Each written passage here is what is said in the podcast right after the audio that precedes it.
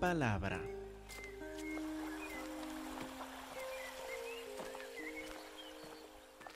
Estamos ahora en Primera de Juan, capítulo 2, versículo 3. Vamos directamente al versículo que tenemos para hoy. Primera de Juan, capítulo 2, versículo 3, donde nos dice, en esto sabemos que nosotros le conocemos si guardamos sus mandamientos. Vamos a ver la primera parte de este versículo en forma de pregunta.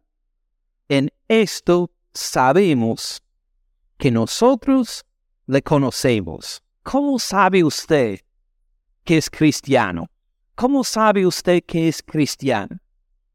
¿Qué evidencia hay en su vida para decir sin duda que usted es cristiano o cristiana?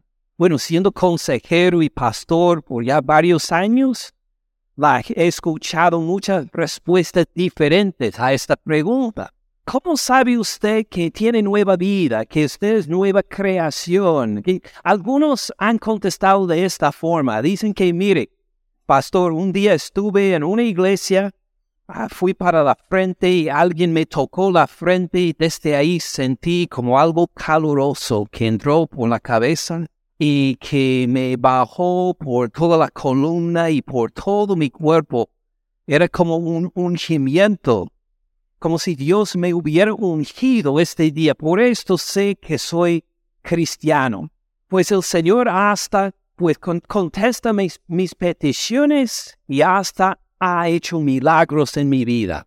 Bueno, Juan en su respuesta no señala esta clase de experiencia como evidencia de que uno es cristiano. Puede ser una experiencia muy linda, pero Juan en ningún momento dice, ¿cómo sabe que conoce a Dios si ha pasado por experiencias lindas?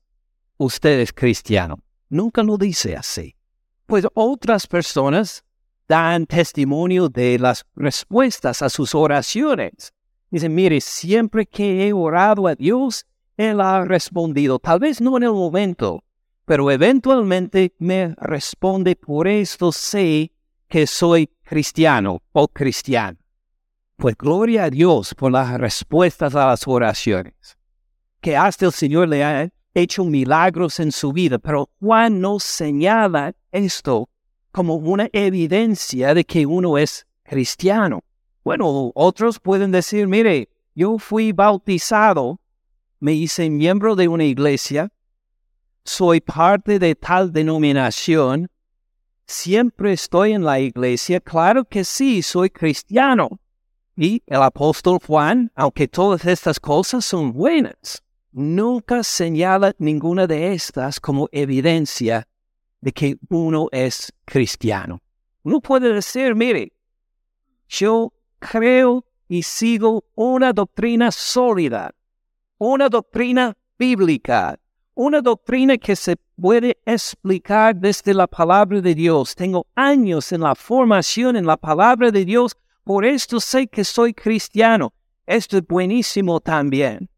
Pero Juan no señala, por lo menos en este versículo, la doctrina que guarda como evidencia de que es cristiano o no. O en unos capítulos lo va a decir. Pero por lo menos ahora no señala la doctrina buena y sólida como evidencia que uno es cristiano. Entonces uno puede decir, mire, es por el Evangelio, es porque Jesucristo murió por mis pecados en la cruz. Escuché el Evangelio y me di cuenta que yo soy pecador yo no soy aceptable delante de Dios, pero Dios mandó a su Hijo, Cristo Jesús, que murió en la cruz por mí. Él llevó una vida perfecta, murió por mí en la cruz, fue enterrado, resucitó de los muertos, ascendió al Padre y ahora reina en lo alto. Y por fe en Él soy cristiano y creo que algún día va a volver para nosotros. Claro que sí uno no puede ser cristiano sin escuchar el Evangelio y creer. Esto es algo básico, sin duda. Pero en este versículo, Juan no señala el Evangelio como evidencia de que uno es cristiano. Él podría hacer la pregunta de esta forma, muy bien, usted sabe el Evangelio. ¿Cómo sabe que ha recibido este Evangelio? ¿Cómo sabe que esto sí ha integrado a su vida por fe? ¿Cómo sabe usted que lo que me acaba de contar del Evangelio no es simplemente unas noticias que escuchó que entraron por una oreja y se fue por la otra? ¿Cómo sabe usted que es salvo? Que ha escuchado el Evangelio y tiene comunión con Dios, que tiene una relación viva con Dios. ¿Cómo sabe usted esto? ¿Cómo responde Juan a esa pregunta? Miremos versículo 3 otra vez. En esto sabemos que nosotros le conocemos, si guardamos sus mandamientos. Usted puede creer una doctrina bíblica, pero si no hay evidencia de esta doctrina bíblica en su forma de vivir, no es cristiano. Si usted conoce y puede repetir el Evangelio citando versículos acertadamente y correctamente, pero no hay evidencia de que se ha agarrado a su corazón y lo ha transformado, usted no es cristiano entonces. Estas cosas son buenas, claro. No estamos hablando en contra del Evangelio de ninguna forma, en contra a ser bautizado. No. Pero, según Juan en este versículo, en esto sabemos que nosotros lo conocemos si guardamos sus mandamientos, si ponemos en práctica lo que Él ha mandado. Vamos a verlo parte por parte. Si guardamos, ¿qué quiere decir? Bueno, tres cosas quiero señalar de este verbo. Si guardamos sus mandamientos, significa si le ponemos atención a sus mandamientos. No es simplemente que uno le pregunta, ¿guarda usted los mandamientos de Cristo Jesús? Y uno dice, ah, pues déjame ver. A ver, ¿cuáles son? Imagine, ah, ¿cuáles? Ah, amar al prójimo. Sí, sí, sí, sí, sí. Amo al prójimo. No quiere decir que uno le pone atención a los mandamientos de Jesús. Y los lee, los estudia, examina su vida para ver si concuerda con lo que Jesús mandó.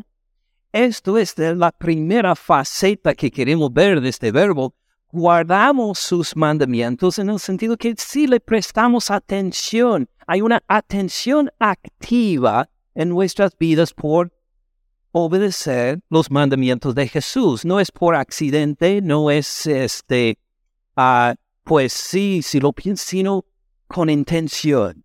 Vivimos con este propósito, a guardar los mandamientos de Jesús.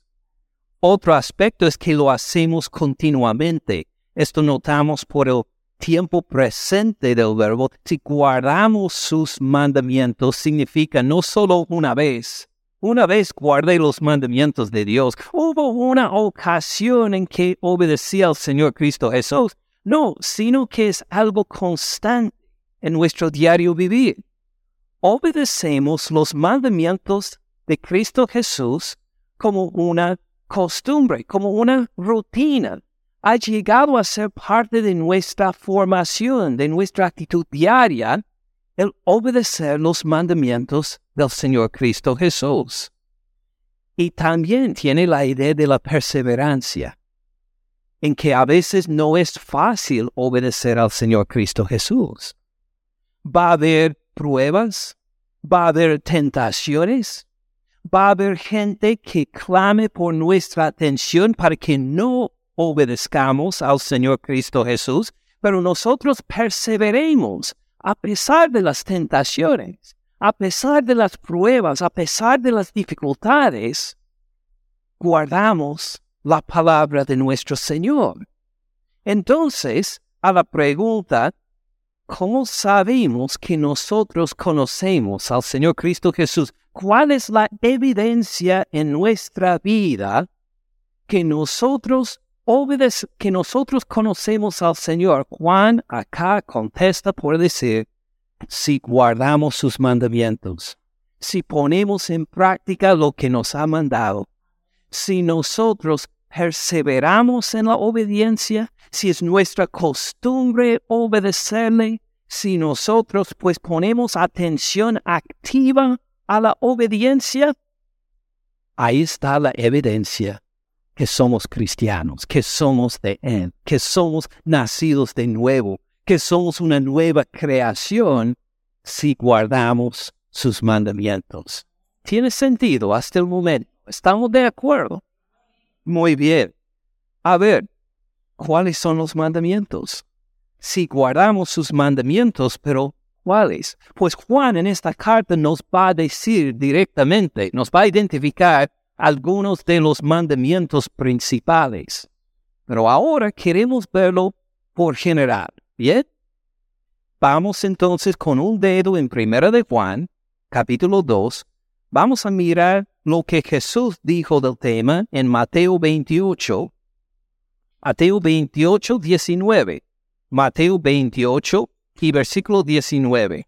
Mateo 28, 19. Los últimos dos versículos del Evangelio de Mateo. Mateo 28, 19. ¿Lo han encontrado? Dice Jesús después de su resurrección a sus discípulos, por tanto, id o vayan, por tanto, vayan y hagan discípulos a todas las naciones, bautizándolos en el nombre del Padre, del Hijo y del Espíritu Santo. Y ahora vamos a enfocar sobre todo en la primera parte del versículo 20, enseñándoles. Van a bautizarlos y luego enseñarlos, enseñarles qué? Enseñándoles que guarden, ahí está este verbo otra vez, que van a poner en práctica, que van a poner una atención activa a algo, que van a poner en, en atención continuamente, en perseverancia, van a obedecer, que guarden que. Sí, algunos lo leyeron en voz alta, que, que, que guarden que todas las cosas que les he mandado. Estos son los mandamientos, todas las palabras de Jesús, todo lo que Él dijo. Ahora ven por qué estudiamos la Sagrada Escritura versículo por versículo, ¿verdad?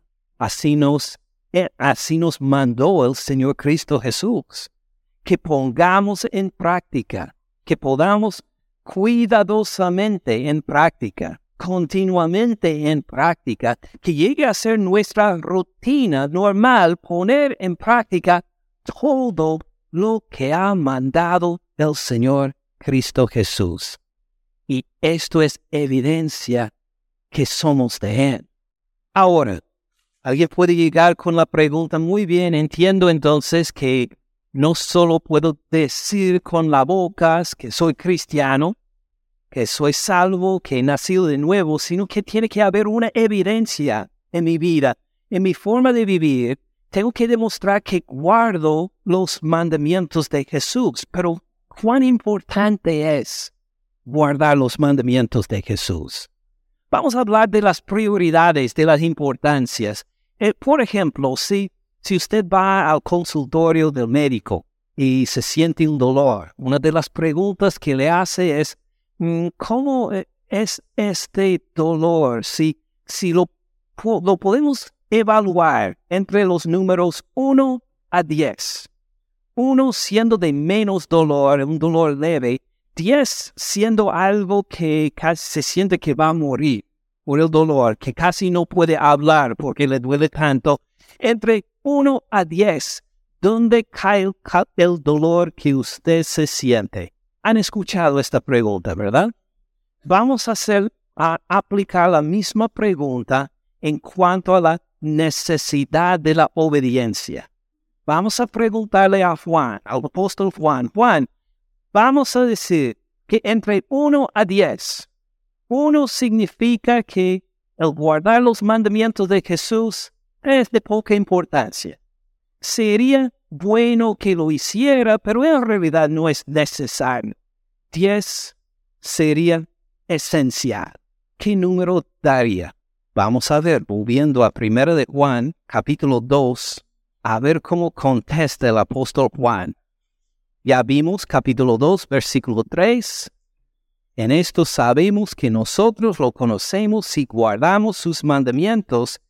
el que dice, yo lo conozco y no guarda sus mandamientos, el tal es mentiroso y la verdad no está en él.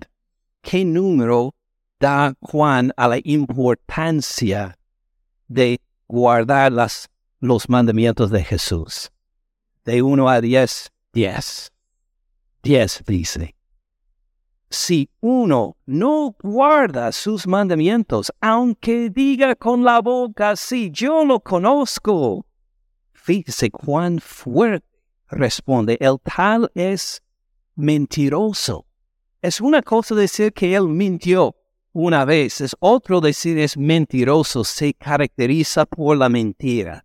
La forma de vivir de esta persona es mentira. No confiese en nada lo que diga, lo que dice, porque la verdad no está en él. Si éste dice que sí, conozco a Dios, pero no guarda sus mandamientos, no le haga caso, porque la verdad no está en él. Está nada más diciendo mentiras. No le haga caso. Es necesario guardar lo que ha mandado nuestro Señor. Es esencial. No conocemos a Dios sin guardar sus mandamientos. ¿Estamos de acuerdo? Entonces, vamos para versículo 5 y vemos, pero el que guarda su palabra, fíjense cómo Juan cambió de vocabulario acá en versículo 5.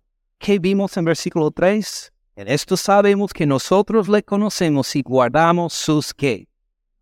Mandamientos. El que dice yo le conozco y no guarda sus mandamientos, el tal es mentiroso, la verdad no está en él. Ahora habla de los mandamientos, pero de otra forma, pero el que guarda su palabra, es decir, su palabra, la palabra escrita que tenemos, las sagradas escrituras, la Biblia, es decir, el que guarda lo que está en evidencia en nuestras vidas. No es que uno dice, mire, el Señor me dijo que voy a casarme con tal persona y le voy a obedecer a Dios. No es una revelación privada de que estamos hablando. Ok, pues Dios me dijo que este, tengo que cambiar de carrera, que he pasado a los años hasta ahora trabajando en X, ahora voy a cambiar esto, así me ha mandado el Señor. No está hablando de esta clase de decisiones habla de su palabra, su palabra que tenemos por escrito, su palabra que todos podemos examinar, en que podemos decir, mire, el Señor dijo, hay que perdonar al hermano, no se puede mentir, no podemos robar. lo que Él nos ha dicho claramente es esta palabra.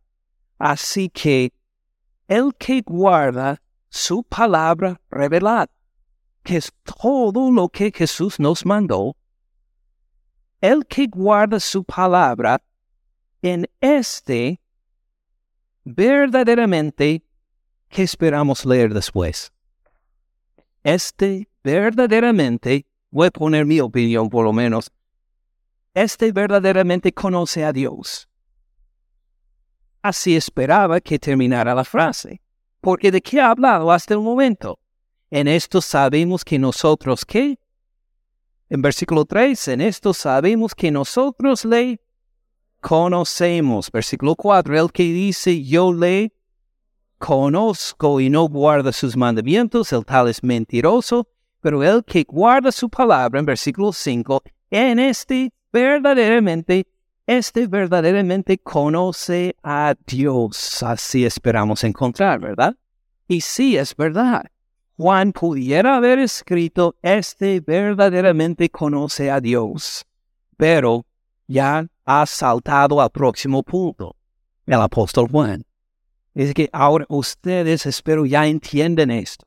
Para decir que conozco a Dios, tiene que guardar sus palabras, pero mire, estoy unos pasos adelante todavía. Síganme, síganme quiero comunicarles algo más acerca del tema en este. Verdaderamente, el amor de Dios se ha perfeccionado no solo conoce a Dios, el que guarda sus mandamientos, sino que también el amor de Dios se ha perfeccionado.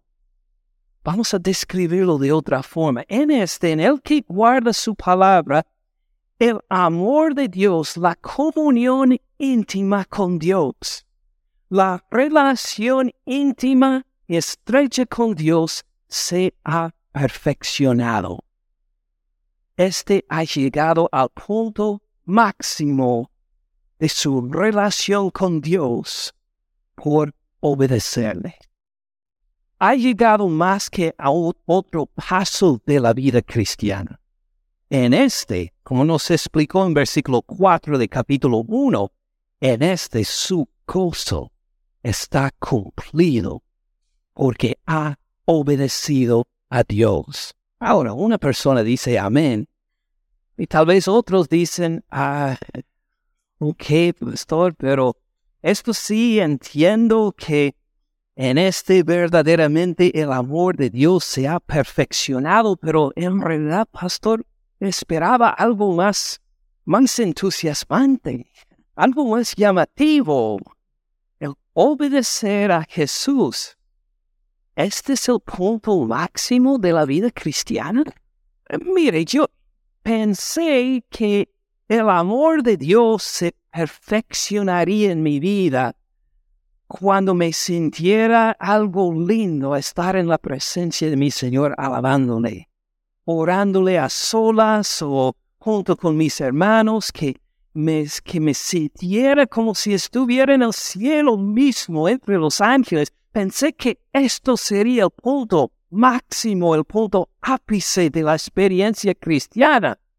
Pensé que sería este cuando cuando llegara empoderado por el Espíritu a ministrar a mis hermanos en la fe Pensé que en esto, al sentir el poder del Espíritu Santo moviendo por mí para ministrarle a los otros, que esto iba a ser el punto ápice, el punto máximo de la vida cristiana, que ahí mi gozo sería cumplido.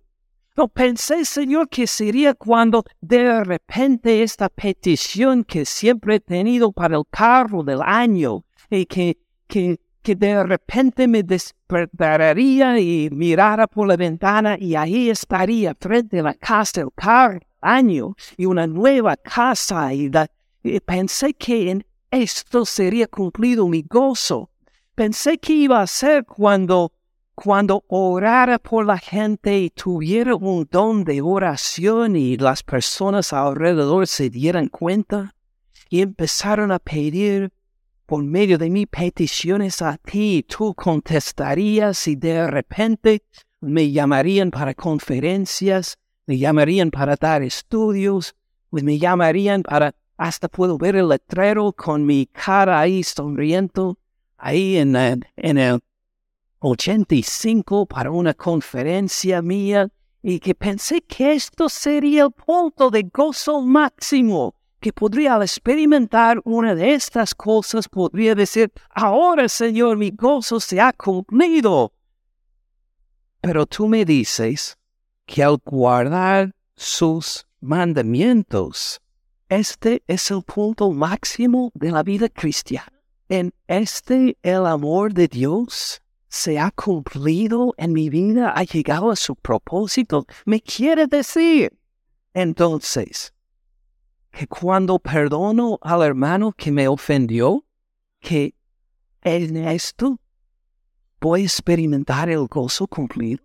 Que cuando este hermano que me ofendió y le perdoné y luego llego a bendecirle y amarle, en esto mi experiencia cristiana llega a su punto culminante. Quiere decir que cuando me piden a trabajar en la guardería y cambio un, un pañal sucio de un bebé que no es mío, que esto es el punto culminante de mi experiencia cristiana. Si lo hacemos por amor al Señor y a los otros, en obediencia a la palabra de Cristo Jesús, sí, no importa cuánta gente nos mire por YouTube, no importa cuántas conferencias damos, no importa cuántos carros y casas tenemos, no importa cuánto tiempo dedicamos al estudio de la palabra del Señor. No hay nada malo con estas cosas, pero esto no mide el cumplimiento del gozo de Dios en nuestras vidas. Este cumplimiento llega cuando nosotros obedecemos sus palabras. Ahora, para nosotros a veces es difícil captar la relación entre el amor y la obediencia. Decimos, pero eh, no veo la conexión ahí. Porque nosotros cuando pensamos en el amor, cuando pensamos en el punto ápice del amor, cuando pensamos en lo más llamativo y el fin del amor, ¿en qué pensamos? En las emociones, en el fluir de los sentimientos. Pensamos en el amor romántico, pensamos en, en este pues sí, me siento tan, me, siento como si estuviera caminando en el aire en esta situación. Seguramente es por el amor de Dios. Lo tenemos tan ligado el amor con las emociones. Y la Biblia no menosprecia las emociones de ninguna forma. No menosprecia de ninguna forma las emociones la Biblia, pero la pone en su lugar correcto. Lo coloca no como prioridad en el amor, sino una parte importante, pero no es la prioridad. ¿Qué es la prioridad en el amor? ¿Qué hay en la Biblia? La prioridad del amor, quiero señalar dos cosas. Primero, la fidelidad. La fidelidad en el amor bíblico tiene más importancia, tiene un lugar más alto, sobrepasa las emociones, la fidelidad de uno que sigue fiel a su Señor, no solo por una semana, un mes, un año, una década, dos décadas, sino por toda la vida. Y aún pasando toda la vida en fidelidad al Señor, reconoce, mi vida de fidelidad al Señor no es nada porque Él ha sido fiel conmigo desde antes de la fundación del mundo.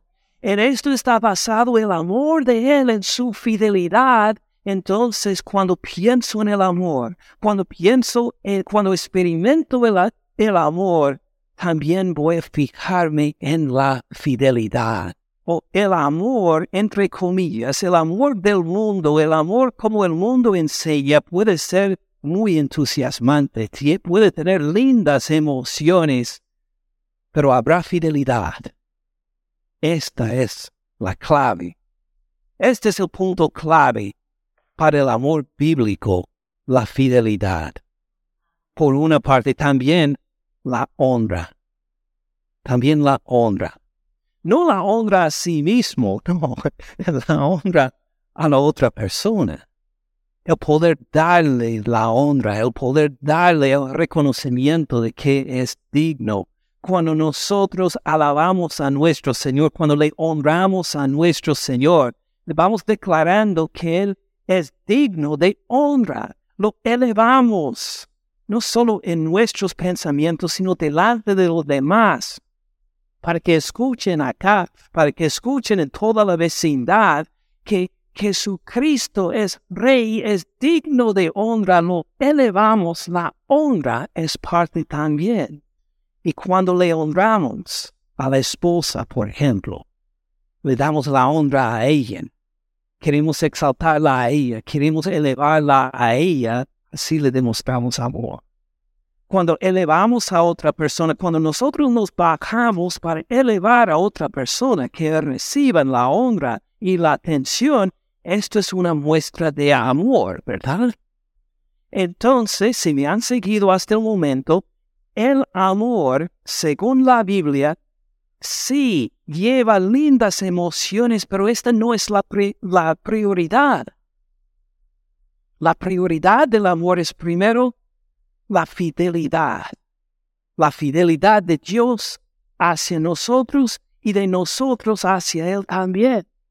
Y la honra, la honra que le damos a Dios y la honra inmerecida que Él nos dio a nosotros, que vino acá a la tierra, se encarnó, se hizo ser humano como nosotros, en vez de, de quedarse allá arriba entre los ángeles, se bajó para hacerse uno de nosotros.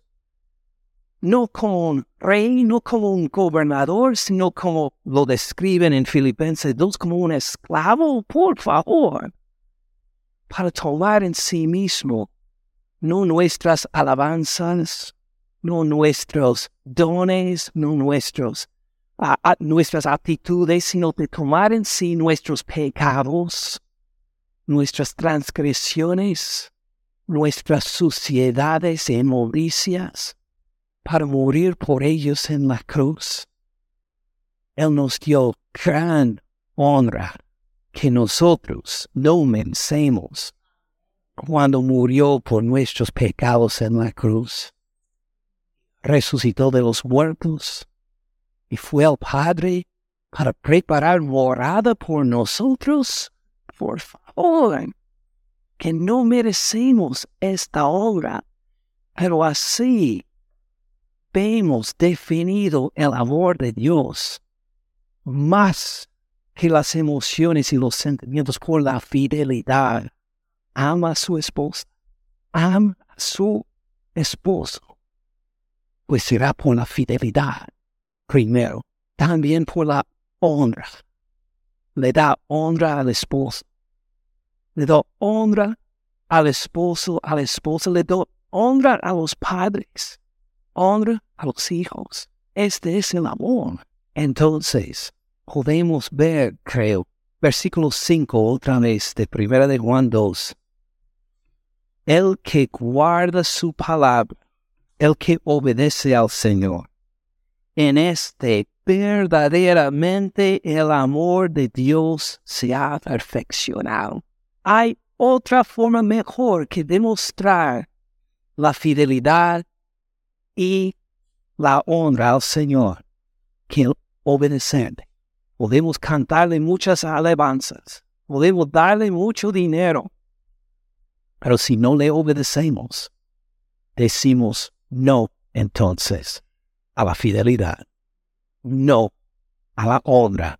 Por eso dijo el que dice, yo le conozco y no guarda sus mandamientos.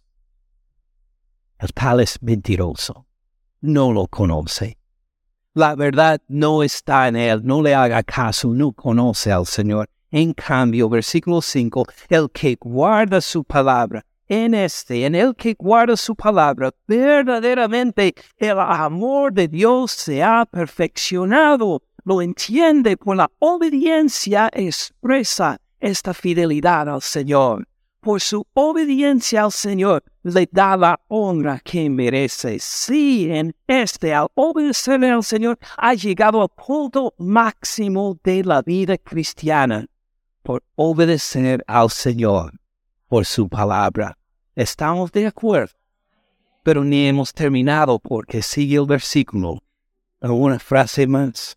Por esto sabemos que estamos en Él. Por esto, ¿por qué medio sabemos que estamos en Él? Por la obediencia. Cuando obedecemos al Señor, estamos en Él. Fíjese bien en cómo está en forma de nosotros.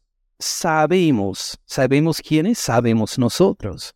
Que estamos, que estamos quiénes, que estamos nosotros en Él. ¿Qué nos quiere decir por esta selección pequeña de frase al final? Por esto sabemos que estamos en Él. ¿Se acuerda el capítulo pasado que el apóstol Juan nos contó, nos identificó un estorbo, el primer estorbo posible en nuestra comunión con Dios o en nuestra comunión entre nosotros? Identificó un estorbo posible que si entra en una relación quita nuestro gozo, quita nuestra comunión con Dios y entre nosotros, ¿se acuerda lo que era este estorbo? El pecado. Muy bien, el pecado.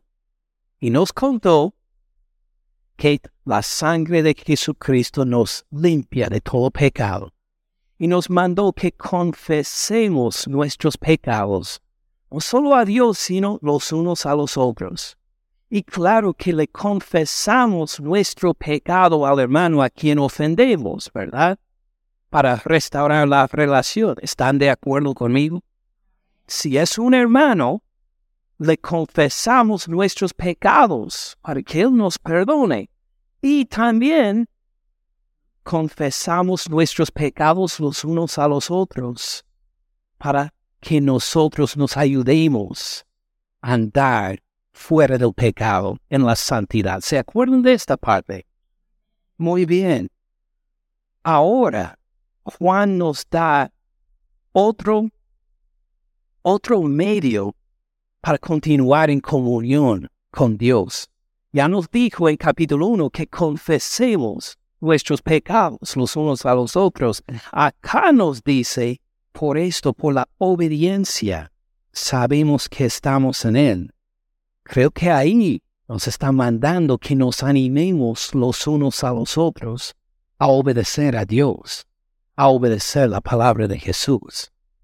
Que no lo consideremos simplemente como, muy bien, tengo mi vida cristiana, acabo de leer la palabra, me doy cuenta que tengo que obedecer a Jesús y así en mi rinconcito cristiano voy a nada más a orar a Dios, confesar mis pecados y luego mantener mi vida separado de los demás.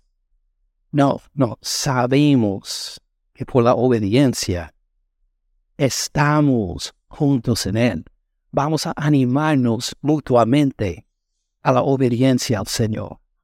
No vamos a decir que, mire, tengo mi vida cristiana privada, que nadie más se meta en mi vida privada cristiana. Yo tengo mi relación con el Señor, esto es suficiente. Todos los demás son hipócritas de todas formas. Yo estoy bien con el Señor y así tengo mi relación. No, no, no. Esto irrumpe la comunión entre nosotros y la comunión con Dios también porque Dios no solo me salvó a mí, sino a todos mis hermanos en la fe también. Entonces, para poder ver cumplido este gozo, para poder andar en comunión verdadera, me toca confesar mis pecados a Dios y a los otros, pidiendo que me animen también a obedecer al Señor y así mutuamente nos animamos en el Señor a la obediencia, porque uno que dice, yo conozco al Señor y no le obedece, ¿cómo es? Mentiroso. Y la verdad no está en él. En cambio, si digo, conozco al Señor y usted dice, conozco al Señor, nos podemos ayudar mutuamente a que sigamos obedeciendo de veras en el Señor. Y al señalar el pecado le damos oportunidad para restauración y perdón para andar en comunión con nuestro Señor Cristo Jesús. Tiene sentido. Con esto vamos a orar. Y Padre Celestial, gracias porque por unas pocas palabras, unos tres versículos, nos enseñas tanto en cuanto a nuestra comunión contigo y nuestra comunión con nuestros hermanos, que algo de importancia esencial. Claro, que es el Evangelio? También es poner en práctica, es obedecer tus palabras. Gracias por subrayar estos versículos en nuestras Biblias y esperamos en nuestros corazones también para reconocer si hay algunos entre nosotros que ahora mismo andan en pecado que, andamos en desobediencia al Señor, si algunos entre nosotros que te hemos dado la espalda, que no ponemos atención a tu palabra y tus mandamientos, que sigamos nuestra vida día por día como queramos, que podamos parar ahora mismo en arrepentimiento al decir, Señor, confieso mi pecado, mi pecado de soberbia, mi pecado de desobediencia, mi lujuria, mi materialismo, lo que sea, usted tiene el espacio para el Señor, para decirme, arrepiento, Señor, de mi desobediencia a tu palabra. Te lo confieso. y pido la ayuda de mis hermanos para poder confesarles a ellos también, para que me apoyen, para que me expresen el perdón, para que me animen en el arrepentimiento. Padre Celestial, pedimos por nosotros mismos, por estas personas que ahora mismo se arrepienten de su pecado. Te damos las gracias porque la sangre de Cristo Jesús nos limpia de todo pecado, como vimos en esta carta. La sangre de tu Hijo Jesús nos limpia de todo pecado. La gloria sea a ti por eso. Gracias, Padre Celestial, por la provisión completa y suficiente de la sangre de tu Hijo Jesús. Pedimos, Padre, que nos encuentres siempre en obediencia a tu palabra. Padre, por los que seguimos andando en obediencia en tu palabra, ábrenos la vista para que veamos aún más, más claramente aún tu palabra y su aplicación a nuestro diario vivir. Queremos seguir gozando del culto ápice de nuestra experiencia cristiana por obedecerte, por demostrar nuestro agradecimiento por tu fidelidad, por imitarte en demostrar fidelidad con nuestra parte. Queremos darte a ti la honra, reconociendo que tú nos has honrado infinitamente más que lo que merecemos. Por favor, Padre Celestial, haz que sigamos creciendo en obediencia, que las partes de nuestra vida que no te agraden, que los pecados que tal vez ni hemos identificado hasta el día de hoy, lleguen a ser identificados, confesados, borrados, para que andemos de nuevo en una plena comunión de obediencia contigo. Gracias, Padre Celestial, porque la sangre de Cristo Jesús nos limpia de todo pecado. Y por tu Espíritu Santo podemos andar ahora de forma diferente, en obediencia a ti por favor, Padre Celestial, pedimos que cada uno de nosotros que estamos acá, que podamos, Señor, obedecerte en todo, para demostrar que sí, te conocemos. Tú eres nuestro Dios. Nosotros somos salvos por tu gracia en Cristo Jesús. En su nombre oramos. Amén. Gracias por escuchar al pastor Ken en este mensaje. Para más recursos, visite caminandoensupalabra.org.